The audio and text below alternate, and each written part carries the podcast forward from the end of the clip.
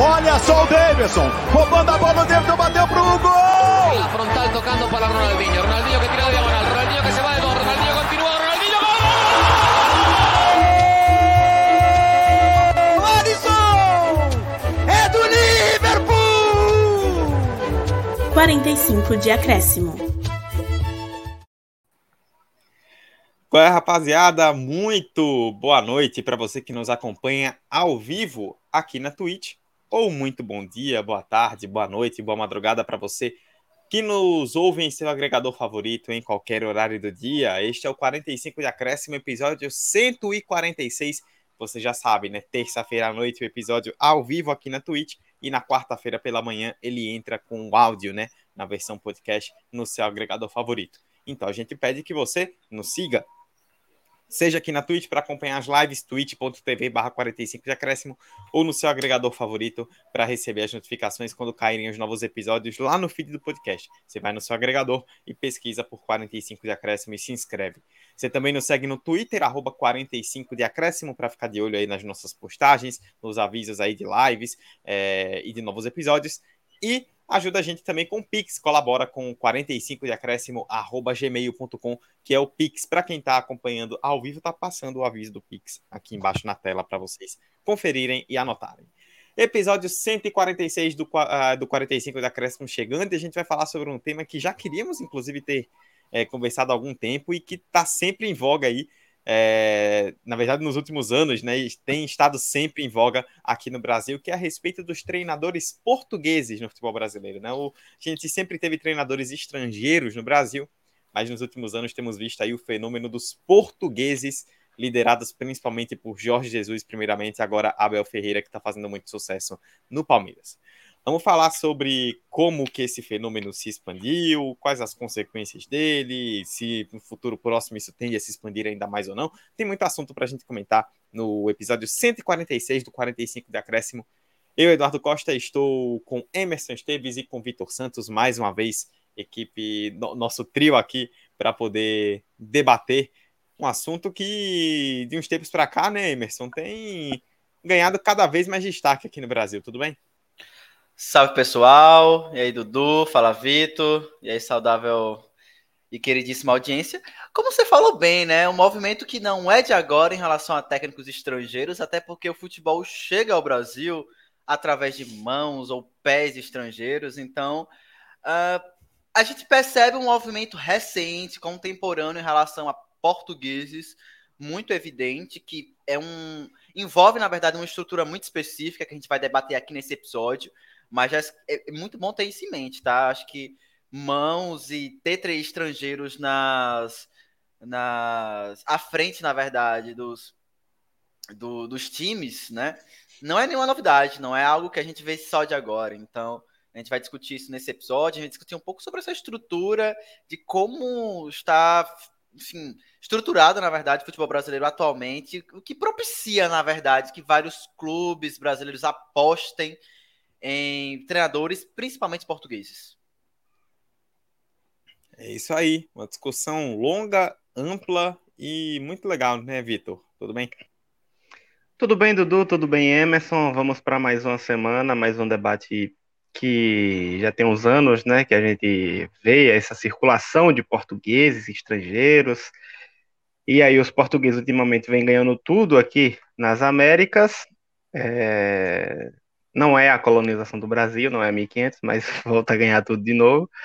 E é, é uma parada engraçada porque aqui no Brasil a gente, tipo, Dudu, você falou que já tem um tempo que a gente quer falar isso. E há poucas semanas atrás, se a gente falasse, a gente ia falar até de mais portugueses que estavam aqui há pouco tempo, porque agora já caiu muitos já voltou o brasileiro para o lugar, lugar deles, inclusive aqui em Sergipe mesmo, né? Caiu o Daniel Neri do Sergipe, que era português, agora já tem outro. É, caiu o Paulo Souza no Flamengo, caiu o Inter no Medina, ou o, caiu o Medina no Inter. Então, tipo, aqui futebol brasileiro é isso. É, você tem que ficar ligado, mas certamente o, o nome do gringo vem é, popularizando bastante as comissões técnicas aqui no futebol brasileiro recentemente. Um movimento interessante que a gente vai tentar discutir aqui hoje.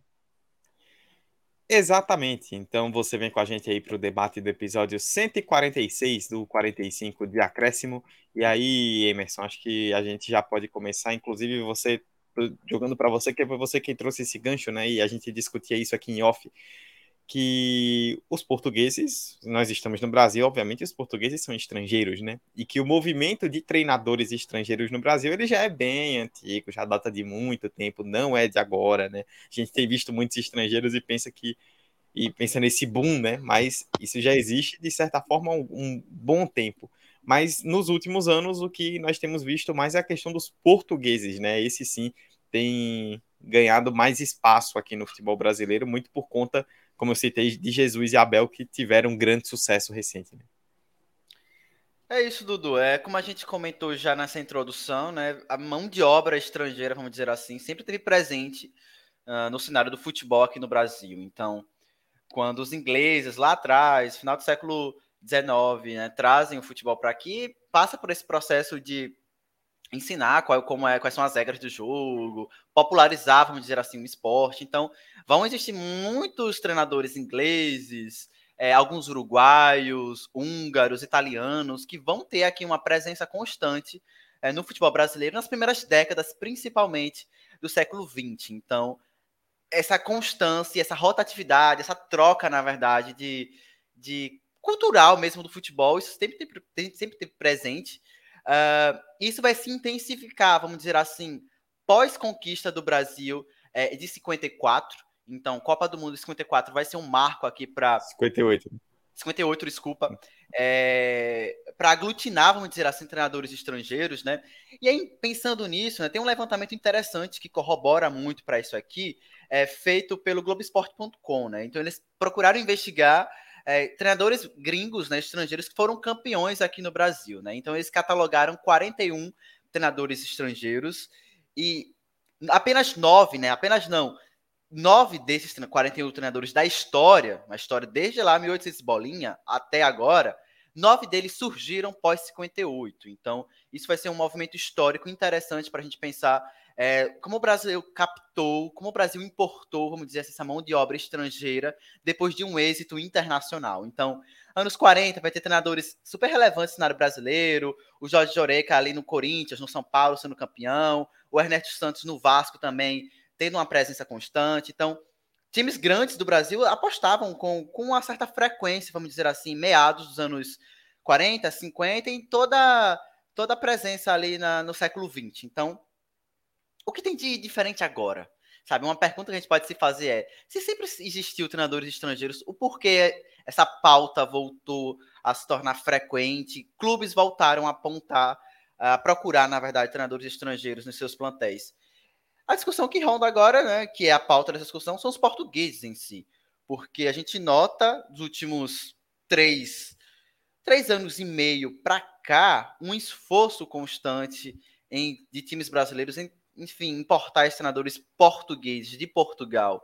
E isso tudo, né, Vitor? Acho que a gente pode considerar um marco o Jorge Jesus. Eu acho que o Jorge Jesus e o êxito do seu trabalho no Flamengo, nas conquistas em tão pouco tempo, pode ser esse marco, assim, é, histórico, vamos dizer assim, para o que a gente está vendo agora, esse fenômeno, né? Sim, com certeza. E é, é, exatamente o período que a gente já falava desse movimento, porque não só tinha o Jorge Jesus, também chegava junto com ele o Sampaoli, que já estava um pouquinho antes aqui no Brasil, também tinha vindo da Europa, também era um cara de um, um cenário mundial do futebol, referência. Só que aí no final do ano, o, o português, o Jorge Jesus, que acabou levando tudo, né? Foi campeão, campeão da Libertadores, campeão do Brasileiro e fez todo aquele auê por conta da, da sua campanha com o Flamengo. E eu tenho até uma dúvida. Uma vez eu me perguntei: será que se o Sampaoli que tivesse ganhado tudo, será que é, o, o, o, português, como a gente vê hoje como referência de grande técnico aqui no futebol brasileiro, seria visto de fato? Porque assim, é, esse ano deu a entender que não era português o necessário, era europeu. Porque o Galo foi atrás de um europeu, não é português. É, tem outros técnicos, e, e, que é argentino, né? Então é diferente também o argentino que vem da Europa e o argentino que já está aqui na América e vem para o Brasil. O, tratamento dele aqui no futebol brasileiro é completamente diferente. O tratamento que o, o Ramires teve no, no Inter é completamente diferente do tratamento que o Mohamed está tendo no Galo agora. E assim, é, são dois sul-americanos.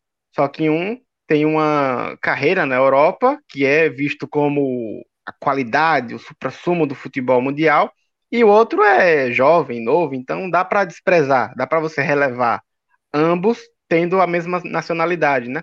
O Ramírez é argentino também, não, não tô lembrado agora se é argentino ou uruguaio. Mas enfim, ambos do, da mesma localidade, né? Continental. Sul, né? Isso. Ramírez é então... é espanhol, tá? Só pra corrigir. Espanhol? Ramírez é espanhol. Então, corrobora aí, ainda mais para. Corrobora pra... ainda mais a, o, peni, a Península Ibérica chegou aqui.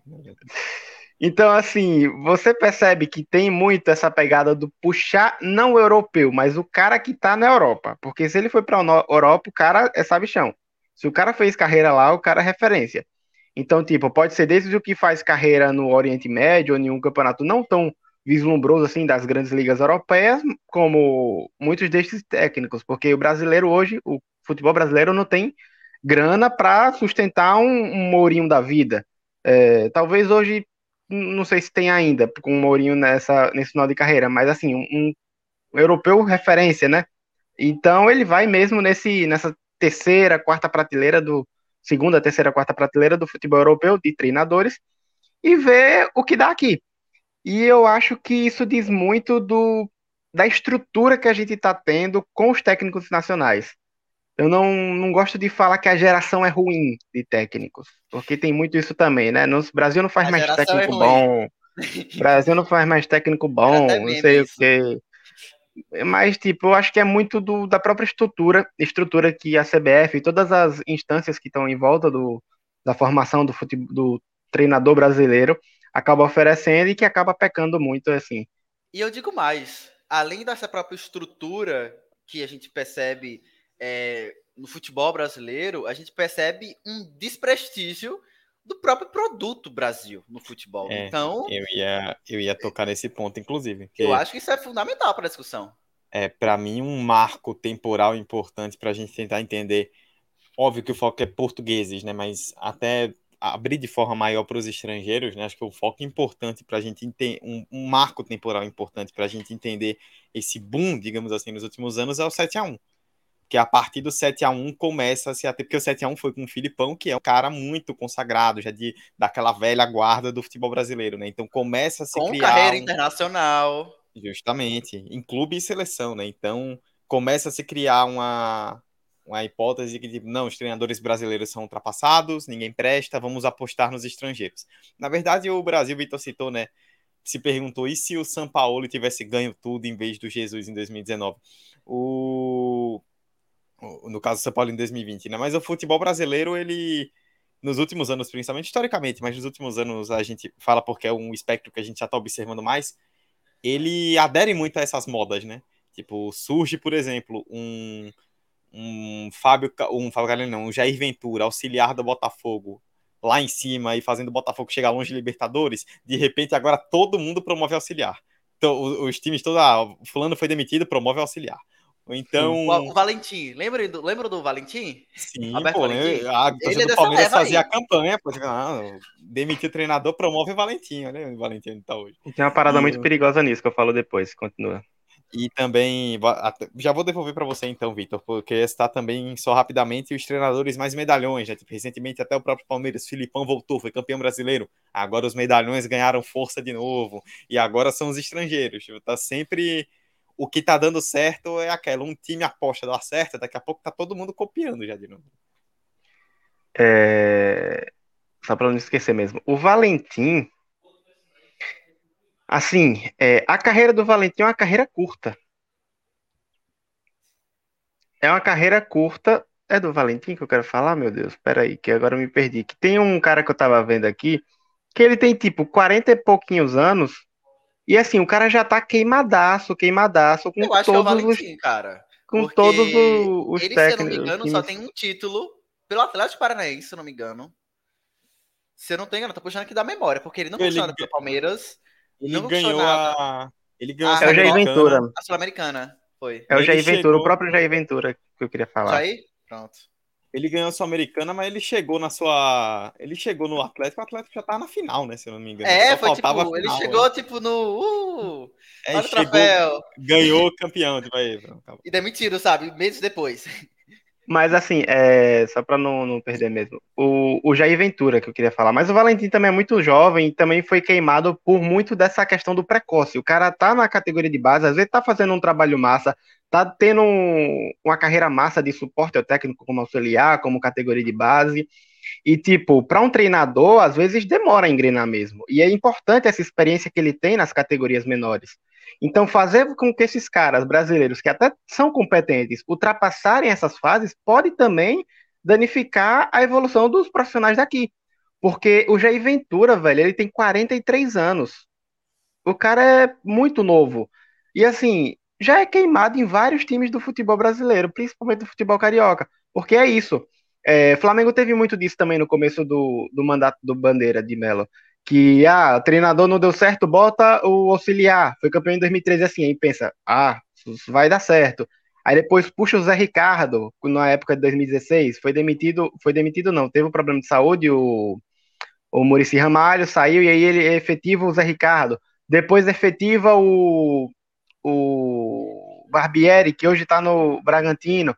Então, tipo, fica essas, essas lacunas assim de profissionais que podem até ser competentes, podem até ter um futuro massa como auxiliar e futuramente como treinador, só que acabar ultrapassando esse esse o famoso precoce, né? Esse ultrapassando essas fases. E assim, se a gente estender muito esse papo, isso também entra com jogadores jovens, categoria de base que até surgiu um tempo atrás, com outros jogadores também que se queimaram. Mas como o papo é treinador, isso também acontece. É, deu para perceber isso. Eu me assustei muito saber que a Jair Ventura tem só 43 anos e já tá queimado assim. Enquanto que os medalhões, basta ganhar um, um título que o cara volta a, ao auge, né? Por exemplo, hoje, Cuca. Quem era Cuca antes do ano passado? O Galo do nada contrata Cuca, o cara ganha brasileiro e Copa do Brasil e já se fala Eu em acho que em seleção. desde o trabalho dele no Palmeiras em 18, não se falava, né? 16, na verdade, não se falava dele, tipo. Não se falava, era um nome até que tinha. Microfone do Dudu. Foi mal, tava mudo. É, o Cuca teve aquela campanha, né, antes do Galo, né, que com o Santos, né, que ele chegou na final da Com o Santos Libertadores. Mas até mesmo, tipo, depois do Santos, quando ele foi pro Galo, até para a própria torcida do Galo, né, não só na mídia, imprensa, tipo, a própria torcida do Galo ficou uma sensação de, tipo, estamos contratando o cara muito mais pela história que ele tem do que necessariamente acreditando que ele vai entregar. E aí, calhou que o cara conseguiu ali achar o time e ganhou praticamente tudo o ano inteiro. E ele assume o lugar do São Paulo. Pois é, Sim. bem, bem, bem lembrado. Mas, vai lá, Ô, Emerson, Dudu, eu antes de você jogar de volta, eu quero comentar algumas coisas, né? Isso que Dudu e Vitor falam desses ciclos, né? Dessas mudanças, dessas fases que a gente, que a gente percebe, né? Agora são portugueses, mas depois a gente pode migrar, migrar depois para ah, os medalhões estão dando certo. Ah, não, agora vamos apostar em treinadores jovens. Eu acho que a gente pode pensar aqui em não dissociar o futebol da lógica de mercado. O futebol vai estar coladinho com essa lógica de mercado e do capitalismo. Então, olha, tá dando certo. Vamos apostar nisso. Bora, bora, bora. E vamos até incentivar que isso aconteça. Então, vamos no futebol português, vamos buscar treinadores que não tiveram nenhum tipo de expressividade ou nenhum título, mas que, olha, acreditamos que ele pode dar certo. Acreditamos que ele tem potencial, né? Se a gente dá tempo para que ele trabalhe. Repare, tempo no futebol brasileiro. Enfim, uma questão. E ao mesmo tempo que a gente vê esse movimento indo para um lado muito oposto. Se, por exemplo, dá, trabalhar com si é, é, é, é difícil, mas se desse muito errado ali o trabalho do Jorge Jesus, a gente poderia ver um cenário hoje um pouco diferente. Acho que não dá para cravar 100%. O que a gente percebe, sem sombra de dúvidas, é o êxito desse trabalho propiciou um movimento, diríamos, em cascata de times brasileiros e, em muitos dos casos, sem planejamento algum, apostarem em treinadores só pelo simples fato de serem portugueses, com experiência na Europa e tudo mais. E uma coisa importante é, enquanto o Dudu falava sobre 7 a 1 e tudo mais, eu lembro muito de um caso em 2014 também, quando o Palmeiras apostou no trabalho do Gareca, Gareca, e que ele fez uma leva de contratações, vamos trazer vários argentinos ali, que, e a Lione, não sei o quê. Vocês devem, lembrar, vocês devem lembrar muito bem dessa fase, de, dessa explosão de argentinos no Palmeiras que teve ali por volta de 2014, e que foi um trabalho que não teve êxito nenhum. Um trabalho que, inclusive, depois deu muito. Foi um insucesso muito grande, quase perigou no rebaixamento. É, isso no mercado digamos do Palmeiras foi algo que teve muito mais cautela de se contratar treinadores sul-americanos, vamos dizer assim, porque julgou que ah, talvez não seja o momento, né? Vamos, vamos apostar aqui nesses treinadores medalhões que a gente está tendo, vamos dar sobrevida para alguns deles e tudo mais. Então, e agora, como deu certo no Flamengo, vamos repetir a dose, né? Agora vamos tentar buscar um cara que pode ser que dê, dê resultado, né? Vou buscar um cara lá que não tinha nenhuma experiência com grandes clubes, né? Tinha passagens ali é, pequenas, Braga e tudo mais, mas sem muita expressividade. E deu certo, apostou. E é isso, né? Voltamos para esse olhar para o sul-americano. A gente não é o mesmo, né? O estrangeiro sul-americano é como se nem fosse um estrangeiro, assim, vamos dizer assim. Ah, é, é é nosso vizinho, é sul-americano, sabe? Tipo, o prestígio, vamos dizer assim, é muito menor mesmo que exista um êxito no trabalho, mesmo que exista uma escola que historicamente, por exemplo, a escola uruguaia, sempre foi uma escola muito forte aqui no Brasil. Hoje é uma escola que reduziu muito a quantidade de trabalhos, né? A gente vê os argentinos ganhando muita força, a gente vê paraguaio, a gente vê, enfim, português, que é o tema do episódio, mas uruguaios em si foi uma escola que diminuiu muito aqui no Brasil. Então, é importante não dissociar o futebol dessa lógica de mercado, do capitalismo, eles andam muito colado ali no que tange esses movimentos cíclicos de apostas. E uma outra coisa, né, que Vitor falou, ah, às vezes, juntando os dois assuntos, né? Às vezes o cara não é nem europeu, mas é um sul-americano que teve essa experiência na Europa.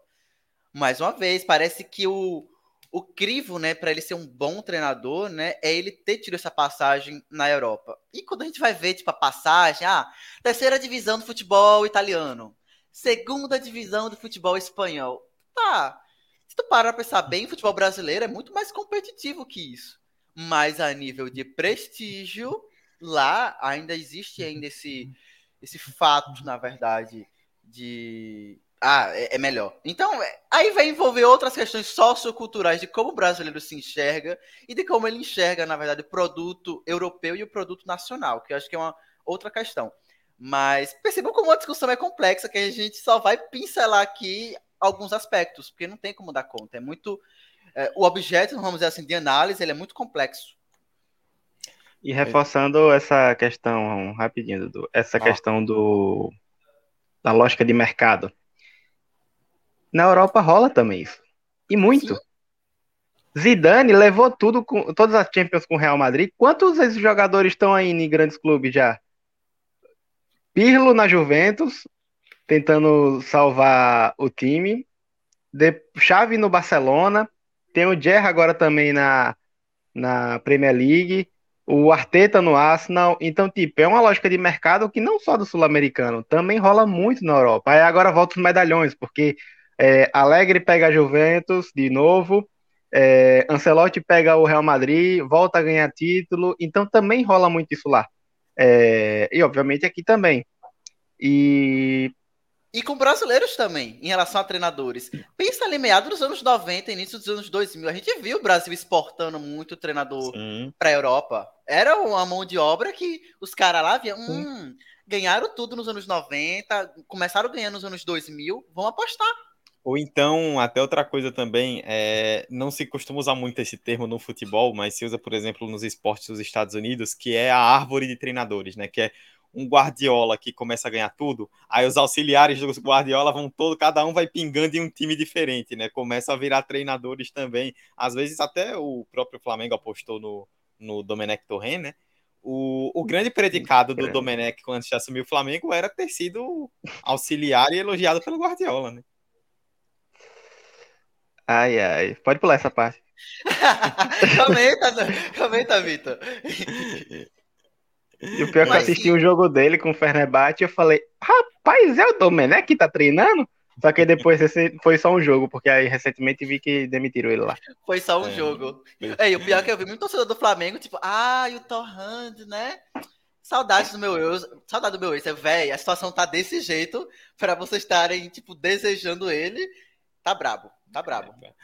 Mas, inclusive, aproveitando o gancho do Flamengo, né, para eu poder jogar para Vitor, que para a gente focar especificamente nessa questão dos portugueses, né, que veio o Jorge Jesus em 2019, que foi uma oportunidade ali de mercado que o Flamengo encontrou de um contexto muito específico, né, era um treinador que tinha saído do famoso mundo árabe, né, esteve no mundo árabe depois do, da, da passagem dele bem interessante no Benfica, né, foi para o mundo árabe, aí saiu, fez o pé de meia, e ele já estava algum tempo fora do cenário português, e aí viu a oportunidade ali que pintou, inclusive, vocês, talvez até vocês lembrem, Vitor com certeza vai lembrar, que antes dele vir para o Flamengo, existia uma, uma conversa que não era boato, existiu realmente uma conversa dele no Vasco. Inclusive, eu lembro que teve um jogo do Vasco contra o Galo em Minas e que ele estava na tribuna assistindo o jogo para negociar com o Vasco. E aí depois acabou acertando com o Flamengo e deu no que deu. E o sucesso dele foi tão estrondoso naqueles seis meses ali de 2019, mais um pedacinho de 2020, que a partir dali a gente viu vários outros é, treinadores portugueses aparecendo. Depois veio o Abel no Palmeiras.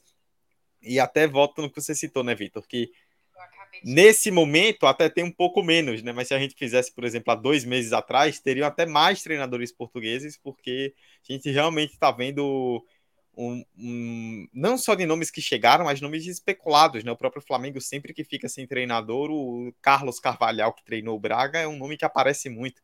Então, os portugueses, eles estão realmente ganhando muito espaço aqui no Brasil. Mesmo. Sim, com certeza. É, como falei, esse mundo do Jorge Jesus é absurdo. Acho que até pela forma mesmo como se deu, é, não vou entrar no mérito de competência de diretoria, porque isso não existiu. É, é, foi um achado. Foi um achado, coincidiu, que é um português. E assim, de fato, tem uma vantagem do técnico português que ele tem o mesmo idioma que o nosso. Então, é uma escola que dá para conversar mais com o Brasil. Beleza, temos essa vantagem. Bacana. Só que não é uma regra perfeita. Porque a gente teve casos aqui de portugueses antes de Jorge Jesus mas foram casos muito avulsos, tanto que a gente mal sabe quem são. É, tem que fazer uma pesquisada boa. E teve muito português pós-Jesus que não deu certo, que foi fiasco. Porque ficava nessa lógica de mercado de que, tipo, opa, português deu certo, então os caras lá são melhores do que os nossos. E trazia, e o rendimento deles era o mesmo ou até pior do que os caras que estavam aqui. Porque não tinha estrutura embasada, e aí a gente cansa de falar que, que é, não necessariamente a má fase é culpa do treinador, acaba caindo nas costas dele, mas é um debate muito longo. É, ficava nessa de tipo, ah, vou trazer um treinador português, só que aí tem muito daquilo. Você compara, por exemplo, um, um treinador português, você tira um treinador brasileiro que tinha uma escola é, de toque de bola, guardiolista, e depois você traz um treinador é, reativo só porque ele é português. Então, tipo, você não dá tempo do cara adaptar a filosofia de jogo dele, a ideia de jogo dele, o modelo de trabalho dele. Então, é, é uma ruptura muito grande de um trabalho para outro que é totalmente diferente.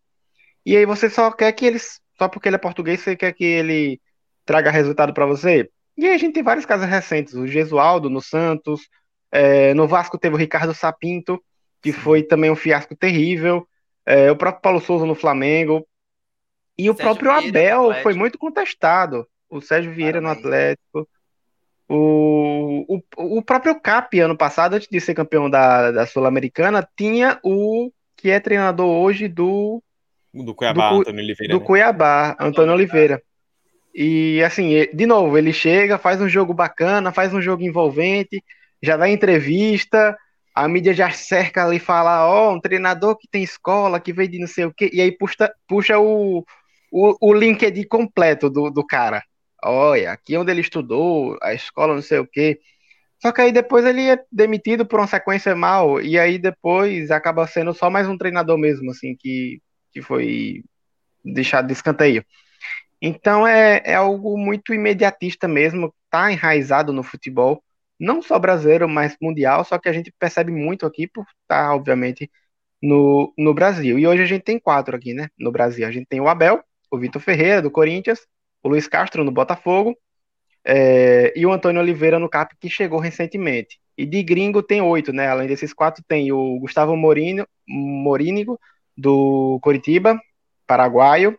Mohamed, argentino, que poderia não estar tá mais, é, ficou tá até um dos mais balanceados nesses últimos jogos. O Voivoda, que também está muito balanceado. E o Fabian Bustos no Santos, que também tem apostado, tinha apostado muito em gringo recentemente e até tem feito muito vexame, porque contratou um cara. Qual foi o cara que ele contratou e depois de um mês demitiu? Um venezuelano, né? Foi o Dudamel, né? No... Dudamel. No Atlético. Ele caiu pro Afogados. Ah, no Atlético, no Atlético. Né? Ele caiu pro Afogados na Copa do Brasil e. Assim, não tá muito longe não, as diretorias, assim, em relação é. a como eles não, gerenciam. É. O, Ge o Gesualdo também, que você, que você citou do Santos, né? Ele foi demitido com, com pouco tempo também. Eu vou até Três confirmar meses. essa informação, mas não, não, também não teve muito tempo de trabalho, não. Não, e, e tipo, para corroborar isso, né? A gente começava, comentava aqui em off que eu tinha, enfim, pesquisado esse levantamento que a ESPN fez nos últimos 10 anos, que de 13 principais clubes aqui do Brasil, a média de treinadores estrangeiros que duraram é, no cargo foi de cinco meses. Cinco meses. Então, a lógica que a gente percebe aqui de trabalhos prematuros, trabalhos que a gente não percebe uma continuidade, trabalhos que rompem muito rápido, a gente percebe a mesma coisa para os treinadores portugueses. Não é, não é como se fosse uma, uma é, caminhos diferentes que eles traçam, ó, porque são portugueses, eles vão colher. Não mesmo, muito pelo contrário. Acho que o mercado, diríamos, amador do futebol brasileiro é muito cruel da mesma forma. Então a gente vê trabalhos que são é, abortados de forma muito é, curta, então trabalhos que prometiam, trabalhos que poderiam render. E eu penso muito no trabalho atual do Corinthians, né? Do Vitor Pereira, que é um treinador que tem sido mantido pela diretoria, é um treinador que a torcida tem comprado também, em boa parte, a filosofia do trabalho dele, que é um trabalho que, cara, tem que dar um pouco de tempo para que isso mature, sabe? Tem que dar um pouco de tempo, de tempo para que as ideias de jogo sejam colocadas em prática da forma mais é, perfeita. A perfeição no futebol não existe, mas da forma mais adequada para que se ganhe o jogo. Então, se ele fosse demitido, sei lá, um mês atrás, ele não teria esse tempo para conseguir executar um trabalho que eu ainda considero que esteja em andamento, né? É um trabalho maduro, vamos dizer assim. Mas um trabalho para, como Abel Ferreira tem conseguido no Palmeiras, vai ser exceção. É exceção no futebol brasileiro em relação, independente da nacionalidade. É no futebol brasileiro a exceção. Então, é, é difícil, é difícil. E, e, até tava matutando sobre a pauta antes do episódio hoje, pensando sobre o assunto, né? Que a gente. O, o Abel tem sido um grande exemplo né, de português hoje no futebol brasileiro, não só pelos títulos, mas pela longevidade, né? E eu, eu fiquei tipo, pô, realmente, tá, o Abel é o cara que tá há muito tempo, tá, já ganhou vários títulos, aí um trabalho longo, duradouro. E aí depois eu parei para pensar nisso, né? Até fui pesquisar aqui a data agora para trazer a informação correta, né? O Palmeiras apresent... anunciou, na verdade, a contratação do Abel em 30 de outubro de 2020. Então, tipo, como o futebol brasileiro ele demite treinador o tempo inteiro, a gente tem essa noção, né? Pô, o cara tá tanto tempo no Palmeiras, não trabalha fez nem dois anos ainda, cara. Vai fazer daqui a três meses, vai fazer. Daqui a três, não, daqui a, é, daqui a três meses vai fazer dois anos que ele foi apresentado. Tipo, se você pegar um mercado em, mercados que tendem a deixar o treinador por mais tempo, dois anos aqui, é o tempo básico para o cara entender ali a estrutura, ajudar, começar a montar o elenco do jeito que ele quer. Aqui, do, quase dois anos já é um trabalho mega. É década. Longevo, é né? tipo uma Porque... década porque a, a, a tendência é acontecer o que acontece, por exemplo, como o Gesualdo. Foi até pesquisar aqui a informação para trazer o dado correto. Gesualdo teve 15 jogos no Santos. É que a gente teve, ele teve mais tempo corrido, né? Porque no meio do caminho teve a pandemia e parou tudo, tal, mas ele teve 15 jogos no Santos. Assim, o trabalho era bom, aí é outra questão que a gente tem que discutir, mas por 15 jogos, é, demitiu por demitir, né, no fim das contas. Não, e aí a gente volta para aquele assunto, né? É, mesmo com esses movimentos de mercado, mesmo com essas, esses esforços de entrar numa onda de se adequar ao que tem dado certo, esses mesmos movimentos de mercado, eles mostram, na verdade, denunciam a incompetência das gestões de futebol brasileiro. Então, não vai ser a salvação. Não busquem treinadores a salvação, seja lá de qual nacionalidade ele for. Argentino, uruguaio, é, espanhol, português se sua gestão de futebol ele já está meio corrompida ali dentro, sabe? Então o problema está na base. É, a gente tem que rever esse, esse BO primeiro. E eu queria voltar no assunto que eu tava aqui matutando, cara. Eu não sei o que vocês acham disso. Mas, a meu ver, a gente deveríamos deixar muito de escanteio o nosso papel enquanto mídia esportiva, enquanto jornalistas no geral, e o como a gente contribui para, entre aspas, esse escarcel midiático que a gente vê com esses treinadores. Porque isso que, enquanto o Vitor falava, ó, oh, vamos fazer aqui matérias especiais destrinchando como é o futebol dele, o que ele pretende, ele é da escola de Guardiola, não sei o quê. Mas no primeiro jogo que o treinador não consegue, ao menos, nem dar 10% desse esforço dele em atingir isso, a gente, quanto mídia esportiva, já vem aqui. Ah, mas olha, ele é português, porque ele não deu esse resultado ainda. Porque isso ainda não deu certo. Aí a contradição que a gente percebe, né? A gente apresenta esse treinador, a gente fala das potencialidades dele, mas a gente mesmo tem um posicionamento resultadista diante dessa situação. E isso me deixa muito incomodado. Muito. Desabafei aqui. Eu não sei o que vocês acham disso, mas me incomoda muito a nossa postura geral mesmo, como mídia esportiva, nesse contexto. É, eu me lembro que voltar novamente no Palmeiras, que tem sido o grande exemplo nesse sentido, se eu não me engano, acho que na virada ali de 2020 para 2021, né, quando acabou a temporada, o Palmeiras ganhou a Libertadores, com uma semana depois foi jogar o Mundial, né, que perdeu a semifinal para o Tigres e encavalou muita coisa, né, que acabou o Mundial, já tá, eu lembro que o Palmeiras viajou para o Mundial com o Paulistão rolando já, né, tipo, foi, foi mais ou menos nesse naipe. E aí o Palmeiras, em um espaço de pouco tempo, tipo, é, ficou em quarto lugar no Mundial, perdeu a, a Recopa para o Defensa e Justiça, e perdeu o Campeonato Paulista para o São Paulo. Perdeu São algumas Paulo. finais em um espaço curto. E aí começou a se questionar, né? Tipo, olha só, o Abel perdendo não sei quantas finais em pouco tempo. Será que o trabalho estagnou? Tipo, gente, o cara chegou a três meses, perdeu uma sequência de três finais e, tipo, parece que o cara é o pior treinador do universo também. Calma lá, né? É muito da gente causar tudo como se fosse um, um circo. Que já é um problema geral do, que a gente pode observar nós, enquanto jornalistas esportivos, do nosso próprio produto. Porque uma coisa muito engraçada que eu percebo, é muito, é muito fácil, na verdade, que eu vejo muito comentarista e muito analista de futebol, é muito fácil botar o dedo né, e apontar, ah, como o treinador fulano é ruim, ah, como diretoria tal é ruim, que também está no seu direito, também é uma parte do, do papel, nós, enquanto comunicadores esportivos, mas a gente não pode inibir, desinibir ou então deixar de escanteio, deixar de fora o nosso próprio papel nesse contexto. Então, pensar a forma como a gente nutre e educa, vamos usar aqui entre aspas, a nossa própria audiência é um caminho, sabe? De pensar que, ó, sem um tempo adequado para um treinador, nenhum trabalho no mundo se desenvolve. Independente se ele é bom ou ruim. Independente se você vai gostar ou não, pessoalmente falando se, se vai ser efetivo e eficaz. Não tem, se não tiver tempo para isso, isso não vai acontecer. Uma outra questão, tipo, essas expectativas que a gente deposita nesses caras, pô. Isso de, ah, veja, ele é da escola de Guardiola, ou então da escola de Mourinho, veja como. E a gente vê, tipo, cara, é muito difícil ele vai conseguir implementar a mesma pegada que o Mourinho faz na Europa no Campeonato Paulista na cidade de Marília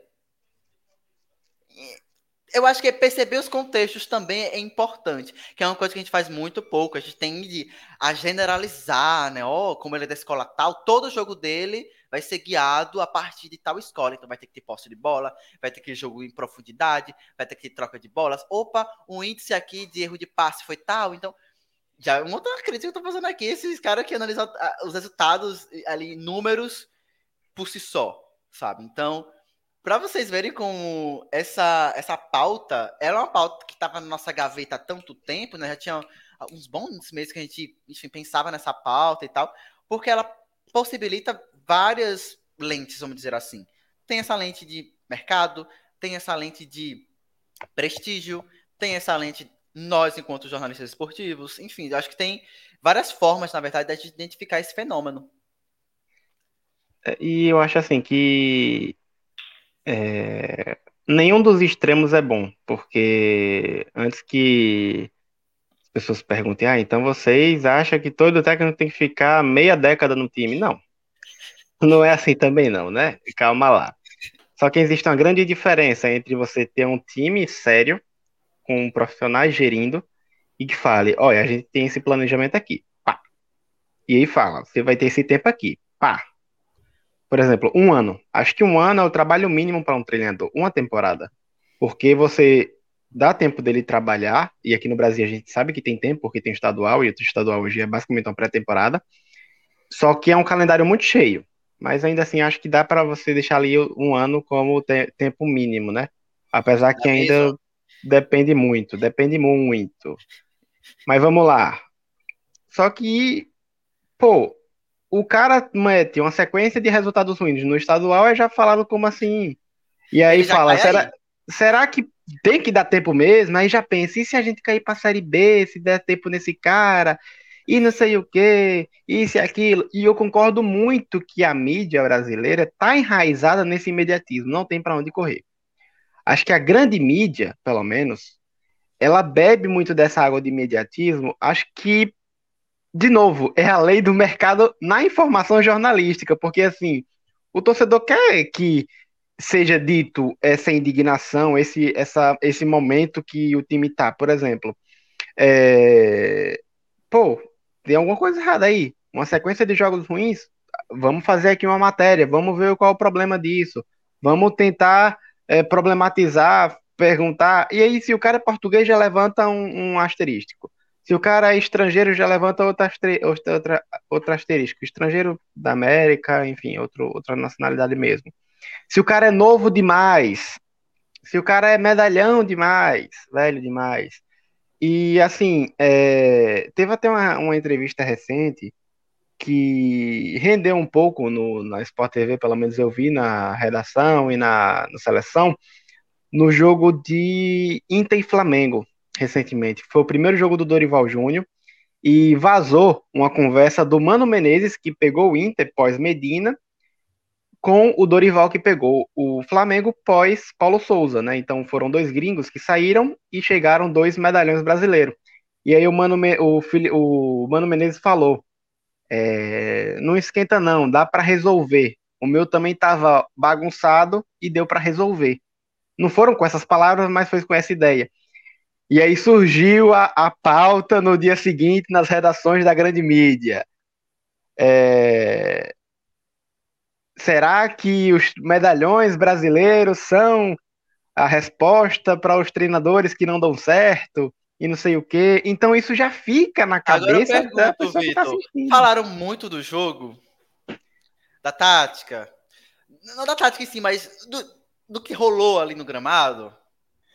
É, eu fico impressionado como o Brasil ele recicla argumento, né? Você pega discussões, sei lá, de 5, 10 anos atrás, é, são as mesmas coisas, só que com outros exemplos, né? Mas a gente ressuscita coisas antigas, daqui a pouco a gente vai voltar aí se um Mano Menezes agora no Inter, sei lá, ganha o Campeonato Brasileiro, vai voltar de novo, os medalhões no futebol brasileiro, é a mesma coisa, né? Incrível. É complicado, pô, é complicado. E, tipo, tem um lance muito da gente pautar polêmica e declaração. Declaração em relação ao jornalismo como um todo, né? A gente percebeu o problema que foi das declarações pautarem o jornalismo nos últimos anos no Brasil. No jornalismo esportivo, isso tem uns montes, né? Quanto declaração de treinador que repercutir a semana toda, porque pegou mal, não sei o quê. Brother, vamos analisar o desempenho, o trabalho, e declaração por declaração, você comenta aqui, a gente comenta aqui, já foi, acabou, continua. Sabe? Não se pautar a partir disso. E as polêmicas, né? É, é, engraçado que eu tava lendo é, o que a mídia portuguesa tava achando do comportamento dos treinadores portugueses aqui no Brasil. E eles falaram, pô, isso que eles estão fazendo aí é porque o contexto do Brasil permite. Eles deles serem tão sincerões, deles serem tão pra frente, vamos dizer assim. Isso porque eles, um, eles sabem que podem ser demitidos a qualquer momento. E dois, é, eles sabem que o mercado não, deles não é aquele. Eles têm mercado na Europa. Então, aquele não é o país deles. Então, se eles falarem alguma coisa que pode ser mal interpretada, tanto faz, sabe? Tipo, eles têm mercado em outro lugar. Então, perceber como esses contextos também influenciam é interessante pra gente, né? Complexificar os fenômenos, que é uma coisa que a gente aqui já faz há muito tempo e, e, que a gente quer, na verdade. A intenção disso aqui é que a gente pense, na verdade, esses fenômenos de forma complexa. Nada é muito preto no branco, né? A gente conversava aqui com Vitor e, e, Dudu, né, a gente tem essa mania, né, de tensionar, ou, ou, ou é isso, ou é aquilo, e só isso existe no mundo. Cara, não. Os fenômenos, na realidade, eles são muito mais complexos e muito mais cinza, na verdade, né? Eles transversam, né? São bem transversais em relação a isso tudo. Então é isso. E, e treinadores estrangeiros e portugueses é a mesma coisa, né? Uns vão demonizar, uns vão ser ignorantes ao máximo e até descambar para um, enfim, um discurso xenofóbico. Outros não, são a salvação. Eu acho que, é, que não é nenhum nem outro. Eles existem. Ponto. É. Vamos pensar isso. Acho que se tratando de mídia, esse ponto que você tocou é o principal, que acho que a gente tem duas vertentes que são bastante extremas na discussão, né? Que primeiro é a vertente do tipo que esses caras estão vindo aqui para ensinar futebol aos brasileiros, que não é o caso, né? E a gente sabe de onde esse discurso parte. E existe o contrário, né? Que é o pessoal que isso até a gente discutia aqui em off antes do ao vivo, né? Que esses estrangeiros, principalmente portugueses, né, chegaram, construíram sucesso e a gente percebe de forma muito clara que isso tem incomodado muita gente aqui no Brasil, que é mais ligada, que tem mais apreço, digamos assim, a aqueles nomes mais medalhões, né? E não só gente que analisa futebol, próprios treinadores, né? A gente viu esses dias o Jorginho, né? Depois do Palmeiras Atlético Goianiense, levou um 4 a 1 do, do Palmeiras e saiu lá reclamando que o Abel falava demais com o juiz e tal, não sei o quê. E, e nisso fica aquela coisa que o próprio Emerson citou no início, né? Tipo, aquela imagem de que ah, o cara é europeu, ele vem aqui para resolver. E aí ele chega aqui, três, quatro jogos não rende, e já começa. Ih, será que contrataram o treinador errado? Tipo, apostaram no nome desconhecido? Porque, o, o, como eu falei, os argumentos eles são sempre os mesmos, né? Quando, a, se a gente for lembrar do Abel, o Abel foi um cara contratado sem título, né? Ele não tinha um título na carreira quando veio para cá. E, tipo, ele ganhou e deu tudo certo. Uma grande jogada do Palmeiras, foi buscar um nome diferente e tal. Se tivesse dado errado, ó, tá vendo? Foi buscar um treinador sem experiência, um cara que nunca ganhou nada, que não sabe o que é o futebol brasileiro, achando que o cara ia reinventar a roda e deu errado. Os argumentos eles estão sempre prontos, né? Só esperando o resultado para saber quais vão ser utilizados. O resultado, você foi bem. É. E aí a gente volta para quem lança, né? Do resultado. O qual o resultado ainda é, e eu não sei quando ele vai deixar de ser. Porque sim, o resultado ele é o que importa pra gente no final do jogo, né? Pra quem, na verdade, tá no futebol, né? Se você ganhou, vai perder. O resultado não importa, muito. Mas quando o resultado ele determina toda uma análise, isso para mim já é um problema. E é o que a gente vê. Esse resultado volta, né? Ela tá no centro. Ao invés do futebol e todas as complexidades, todas as coisas que permeiam o futebol estarem no centro, o resultado tá no centro. Então, isso também é uma. Diríamos que é uma outra dificuldade a gente trabalhar essa questão. E para concluir aqui, acho que minha fala, podem perguntar: ah, vocês acham que vai durar muito tempo esse ciclo? Né? A gente já comentou aqui que esses são ciclos, eles vão se reciclando, eles vão se modificando, eles vão se alternando, eles vão colocando. Eles vão se misturando. Cara, eu penso muito, sabe? Tipo, se não pode surgir um treinador também com essa experiência na Europa, porque imagino eu que Vitor pontuou, eu acho que passa muito por a gente ainda vislumbrar muito esse futebol europeu como sendo essa, esse berço de não sei o que, enfim, balela. Mas eu acho que não seria estranho para mim surgir um outro treinador de uma outra nacionalidade que não portuguesa, que obtenha um êxito aqui, que traga resultados aqui em curto espaço de tempo, vale ressaltar, como foi os casos de Abel e de e do Jorge Jesus, e que isso replique depois num, num efeito cascata, um efeito dominó, sabe? Outros times é, tendam, né, invistam nisso. Então, ah, um francês deu certo, ah, opa, vamos aqui buscar francês. Opa, sei lá, um belga deu certo, opa, vamos aqui investir. Isso não é. Eu acho que o, o propósito aqui da discussão não é nem esse, né? Percebam que a gente discutiu que os ciclos eles existem, ponto. É uma questão que não tem nem como a gente romper, eu imagino eu, sabe? Eu acho que a gente seria muito ingênuo de falar, olha, eu imagino que daqui a uns 10 anos isso não vai existir. Não, ninguém é idiota de falar isso. Vão existir. Os ciclos vão se renovar, porque a gente está ainda num, dentro de um contexto de capital que permite isso, que é, investe nisso, na verdade. Então a questão é o como a gente vai olhar para isso. A forma como nós, seja ele treinadores brasileiros, seja eles estrutura do futebol brasileiro, seja eles jornalistas, seja eles jogadores, como a gente vai olhar para isso? Essa é a questão. Que é esse desafio, olha. Eu, não quero nem responder, porque nem eu não sei resposta, né? Quem souber a resposta tem um milhão de dólares aí e manda pra gente a resposta com o Pix lá e aí fala pra gente. A gente vou jogar para Vitor, vou jogar para você que eu sei que você vai falar, que Emerson acho que tocou aí no ponto que a gente já puxa o gancho para encerrar, né? Que é tentar projetar um pouco de futuro, que é muito difícil no fim das contas, né? Mas assim, é, de, como nós destacamos, na questão do resultado, depende muito do sucesso, né? Acho que o Abel continuar ganhando pode ser, vai continuar sendo uma porta de entrada para que a gente veja outros portugueses aqui no Brasil e se, sei lá, o, algum outro treinador, né? Agora você citou o Morínigo do Coritiba, né? É paraguaio. Se o Coritiba tiver um grande sucesso com ele, a gente vai ver treinadores paraguaios aqui no Brasil, né? Esses sucessos eles vão abrindo as portas para esses caras de nacionalidades distintas. Né? Sim, são, são validades que são renovadas. Acho que todo técnico toda ideia e escola tem uma sua validade no, no mercado, né? E aí ela, conforme vai tendo resultado, ela é renovada. Ah, isso aqui foi bem. Vamos, vamos dar mais uma chance a ele, vamos investir nele. Ah, não foi bem, então vamos deixar ele de escanteio. Quem sabe um dia ele volte e aí venha. E é difícil, pensar no futuro é difícil, mas, assim, eu acho que é um risco esses treinadores, não um risco para os treinadores, porque eles têm mercado estrangeiro. É, treinador sul-americano tem mercado a rodo, na Argentina, Uruguai, Paraguai, onde for. E treinador europeu tem é, mercado na Europa facilmente. Então, assim, primeiro momento que surgiu uma onda de estresse para esses personagens, eles falam: ah, tá bom, aqui tá um caos, vou ficar lá e vou fazer queixo duro para vir para cá, sem nenhum problema. E aí, Brasil que se vire com os que tiver dentro de sua casa, não tem para onde correr. Mas é, é, muito desse imediatismo. Eu acho que é... acho que o Abel, ele, o Palmeiras talvez tenha sido o primeiro é, que conseguiu entender mais ou menos de forma até pressionada, porque é, como foi dito, o Abel continuou sofrendo pressão. A sensação antes do Abel era que o Palmeiras também estava com dificuldade de achar o técnico ideal, não faltava essa competência, porque tinha trazido o Vanderlei, tinha feito um campeonato 19 ruim. Qual era o técnico de 19, Emerson? Não lembro agora. Foi o Filipão em 2018. Ele Teve saiu. Um ano depois, né?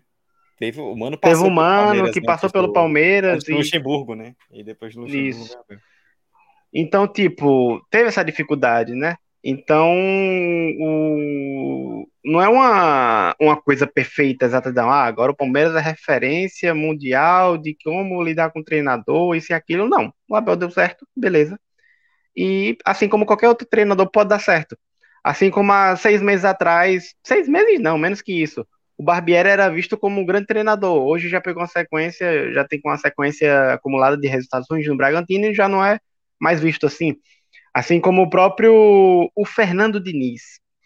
É, é, é impressionante como o Fernando Diniz é o exemplo de como a validade é renovada. Porque ele tem um, um momento bom, aí fala, não, dinizismo, esse cara é bom, não sei o quê.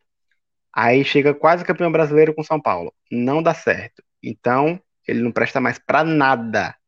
É motivo de piada agora volta e continua tendo um, mostra uns bons resultados com o Fluminense. E aí já tá voltando as pautas e a surgir crescência. Então, assim, calma aí, pô.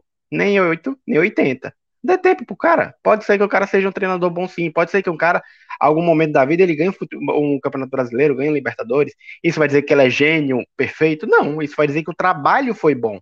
Porque a gente tem dificuldades aqui no Brasil.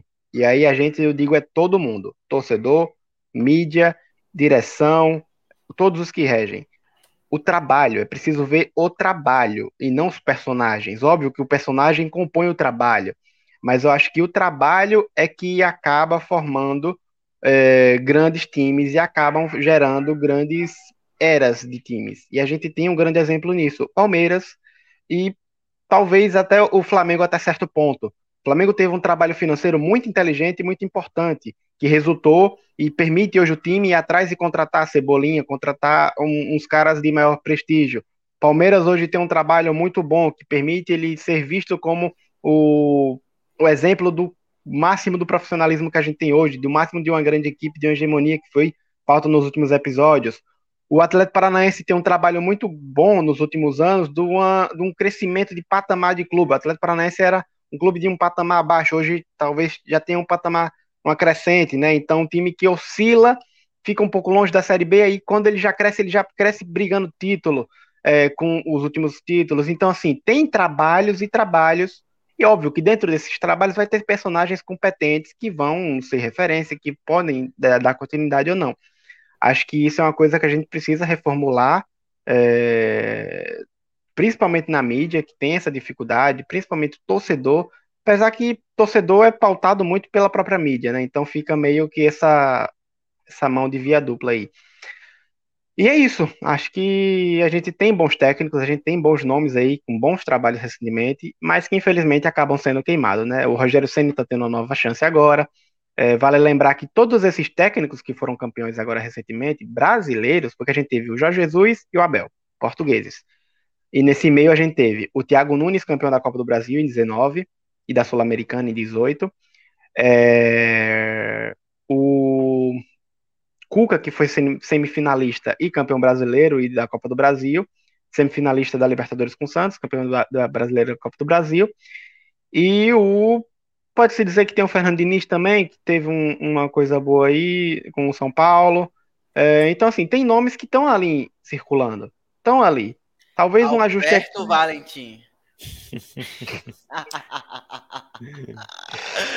É, é, mas acho que é isso, é muito disso. E infelizmente tem técnico que, claro, é, tem muitos medalhões que acabam voltando por forçação do momento, né?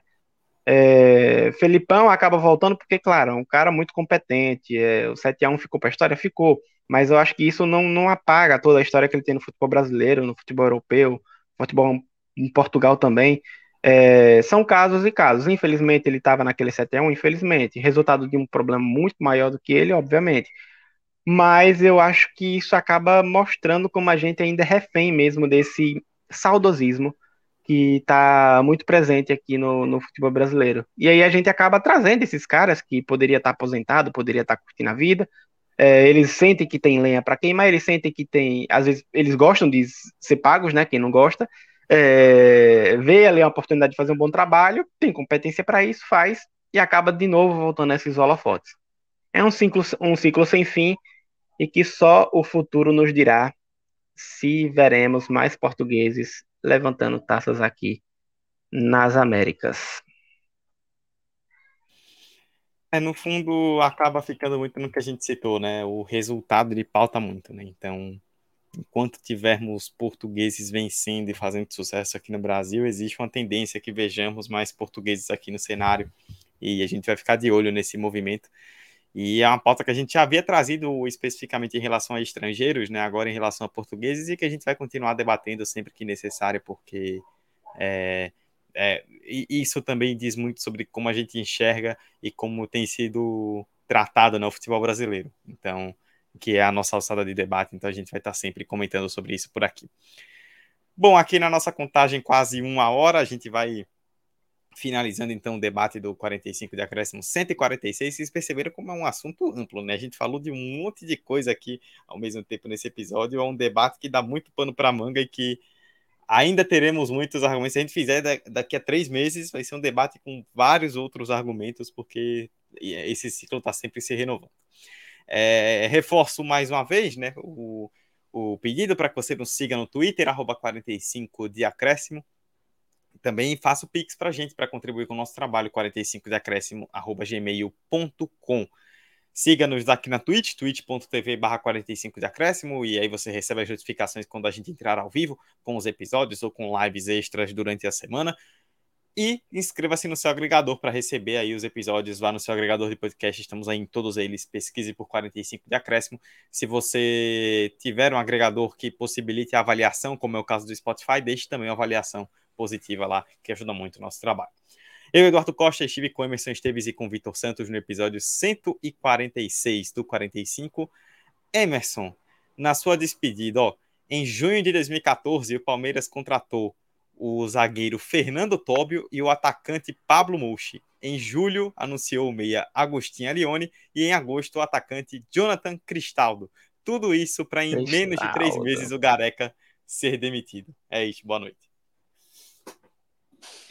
Essa é uma informação que eu não queria ser relembrado, sabe? Isso é para você deixar lá nos livros de história, nos, enfim, nos posts do, do Legadão, esse tipo de conteúdo você deixa aí, nesses lugares, sabe? Não, não precisa rememorar, não, porque é um case de insucesso e de uma de um madorismo da sua, da sua diretoria das épocas ali do Palmeiras, não sei, enfim. Quem tava, quem lembra sabe muito bem o que quais pataquadas aquela diretoria aprontava. E é isso no mais, um forte abraço a todos vocês, agradecer quem ouviu até esse momento podcast. Isso aqui não aconteceria se não fosse por vocês. E se vocês ainda mandarem aquele pix pra gente, é melhor ainda, vai incentivar ainda mais o nosso projeto e nosso trabalho. Siga a gente nas redes sociais. Não deixe de avaliar. Isso que o Dudu falou é muito importante, viu? Não deixe de avaliar lá com cinco estrelas para a plataforma lá, para os caras entenderem que esse conteúdo aqui é relevante para você e que eles mandem lá as notificações bonitinhas. Então, não deixem de fazer isso. Voltamos na semana que vem com alguma live sobre algum assunto que der na telha. E é isso, até daqui 15 dias com mais um episódio. Um cheiro, um abraço. Fui. Isso aí. Vitor Santos, senhor Domenech Torren, que veio para o Brasil, foi demitido depois de algum tempo e deu uma entrevista disparando todo mundo, inclusive falou que quando perdíamos, alguém lá dentro ficava feliz. Vê que o clima no Flamengo, ele consegue, o Flamengo ele é um time que consegue destruir o próprio clima por conta própria, né? É impressionante como o Flamengo ele cria crise de forma automática, né? Valeu. É, uma máquina maravilhosa. O Flamengo, é, é, hora ou outra, implode, né? tem implosões mensais, semestrais, talvez. Mas é isso. E assim, eu acho que às vezes vale mais a pena você cobrar da diretoria do que do treinador. Que às vezes tem time por aí, tem time por aí que às vezes tem contrata treinador X, Y, Z, KW, traz, traz a tabela toda da Europa para o comando técnico e a diretoria é uma... fica assim. é o Manchester United, viu, ouvintes do podcast? É o Manchester United que tá falando. Vocês não estão vendo aqui o, o, visual que ele tá apontando pro escudo do, do Manchester United, pra a galera ficar ciente quem ele tá yes. descendo cacete. É, então, assim, é... mais especificamente a família Glazer, que acho que, por mim, se implodia. É... Mas, assim, é, é terrível. Cobre as diretorias é, treinador sozinho não ganha jogo. Futebol é um jogo coletivo. Enfim, vale regra de futebol. E é, às vezes o buraco é muito mais embaixo do que você pode imaginar. Mas graças a Deus o United teve a primeira contratação. Um lateral que eu nunca ouvi na vida, mas teve. Aê! Agora a temporada começa! E, mas é isso. É, sigam a gente nas redes sociais, dê sua força no Pix, é, mantenha contato com a gente, dê lá sua sugestão, é muito importante esse retorno que vocês dão. E um forte cheiro. Até semana que vem, até qualquer hora, com mais um papinho pra gente descer a lenha. É isso aí. Então, muito obrigado a todos vocês que nos acompanharam até o final. Daqui a 15 dias, daqui a duas semanas, episódio 147 do 45, na terça-feira, dia 19, aqui na Twitch, nesse mesmo horário. Na semana que vem, em algum dia, em algum horário específico, alguma live tratando de algum assunto aí que esteja em voga, seja no futebol brasileiro ou internacional, vocês serão informados aí nas nossas redes sociais é, da, da live assim que ela for acontecer com o tema certinho, com toda a divulgação para vocês acompanharem aqui conosco. Muito obrigado a todos vocês pelo carinho, pela audiência. O 45 volta com live na semana que vem e episódio daqui a duas semanas. Tchau, tchau.